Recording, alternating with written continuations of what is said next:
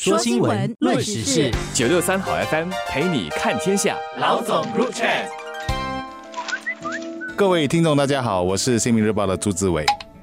大家好，我是联合早报的郭丽娟。今天我们要谈的课题，那就是脚车骑士的一些行为啊，造成了行人受伤的例子。最近其实就有两宗了，一宗其实也让我看了有一点害怕。这位妇女其实是从她住家，她住的是一个公寓嘛的侧门走出来的时候，据她所说是还不到两秒，就有一辆脚踏车高速的行进撞伤了她，然后她受伤了。然后另外一宗呢，其实是发生在公园，有一辆脚车，它在行驶的。的时候看到行人，他其实是响铃的，然后他以为说他响铃，行人就会让路，可是行人并没有那么做，结果也造成了一些不愉快的那个事件发生了。这样的例子其实之前常见了，现在我觉得很多人在谈的一个一个事件就是，比如说我们在人行道了，假设其实响铃的时候。那我们是行人让开呢，还是其实需要留意行人的那个安全？我想其实是要看大家的临场反应是怎么样的。作为一个行人的话，其实我自己是挺担心，走在人行道上或者主屋底层的时候，突然间就一辆脚踏车冒出来，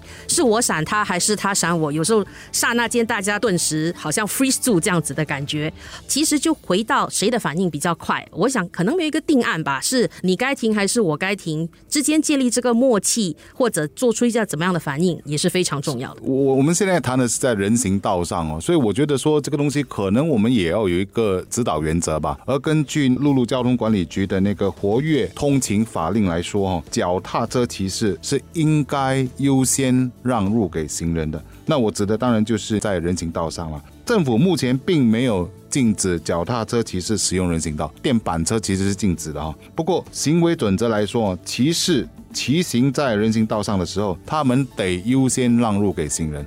就是在人行道上以及公园连道的时候，其实骑士是有义务让路给行人的，所以骑士不能够以为说他们一直响铃的情况底下，行人就得让路，这个我觉得是一个一个误区，所以骑士得留意一下哈。对，就是有一个说法嘛，就是大车要让小车，小车就应该让路人，所以以这样子的原则，在马路上大家一起同行的话，就可以避免一些误会的发生。不过可能有些脚踏车骑士一时心急啊，就如你所说的，一直鸣笛就以为自己可以一直往前冲，那其实它造成的是对自己和对对方的生命的危险。其实我们这么多年来哈，已经形成了一种所谓的默契，驾车的司机，还有骑电单车的骑士，还有路人，其实相对来说有一个比较好的默契，不管是法律的契约或者。人情世故上的契约，可是我一直觉得，对于脚车，其实那个社会的契约，其实还并没有很好的形成跟有一个比较好的共识，所以不时会看到这些脚车骑士们在公路也好，或者在人行道也好，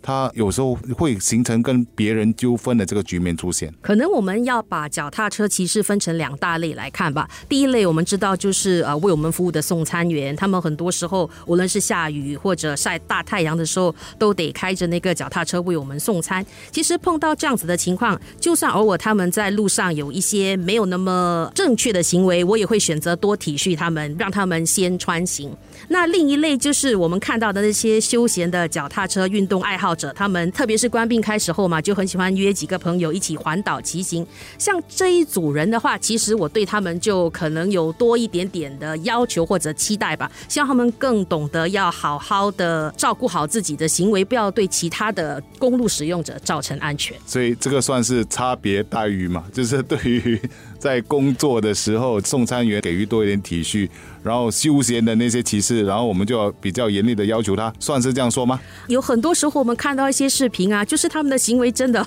有一点属于不合理那一方的。就我记得看过一个视频吧，是一辆罗尼在车上行走，它是一项单向车道的，前面有一整排的脚踏车骑士，他根本就没有办法穿越过他们，那就只能慢慢的在后面等。在我看来啊，这个罗尼司机已经非常有耐心了，也没有听到他啊鸣车笛。坦白讲，如果说我是驾车司机的，我其实我真。真的有时候很害怕在公路上行驶的脚车骑士，因为我们很难去判断它的速度以及要转向的那个方向，所以其实很大的程度还是在于我们驾车司机的这种判断。而在这点上，我觉得可能要提一下，就是我们过去看过的这些法庭的那个案件显示哦，如果是大车跟脚踏车发生什么意外的话，其实大车是要负责比较大的责任的。这个在法律上，它其实好像是有这样的判例。说新闻，论时事，九六三好像 FM 陪你看天下。老总 Group Chat。更关键的在于，是不是脚车骑士进行管制，会不会是一件好事？电动脚车是是要管制的，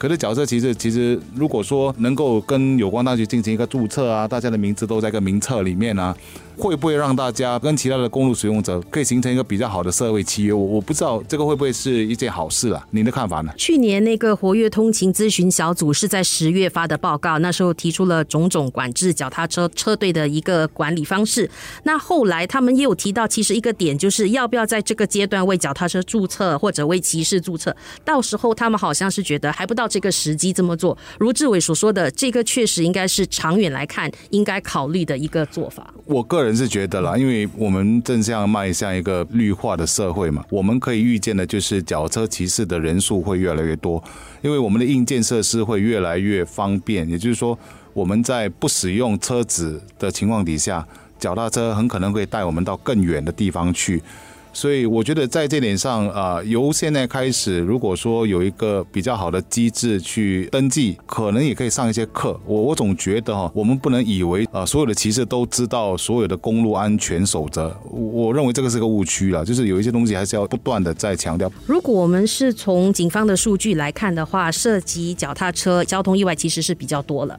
二零一八年是大概五百起，然后二零一九年已经下到四百多起。那二零二年的数据呢，其实又是上。升了，大概有五百多、六百起的那个情况，就是随着呃志伟说的，大家那个绿化生活，更多人骑行的话，在这方面的安全是更应该重视的。如果我说我作为一个驾车者的话，其实我很担心让这些脚踏车骑士受伤，因为车子撞了，我最多不就是花钱修就过了。可是如果我是害他受重伤，或者更糟的是丢了命，那无论我们之间是谁造成这个错误的话，都是没有人想要看到这样子的结局。所以到最后其实还是一个人公路的修养的问题。那我觉得在这点上来说，其实就是一种礼让精神吧。就是他没有所谓的对跟错，而更多在于说，我们驾比较大的型的车的时候，其实我觉得我们就应该负责多一点的责任。就是如果我们是司机，我们遇到脚车，纵然可能他们稍微有一些不好的行为，那我觉得忍一忍过去，大家有一个礼让的这个原则，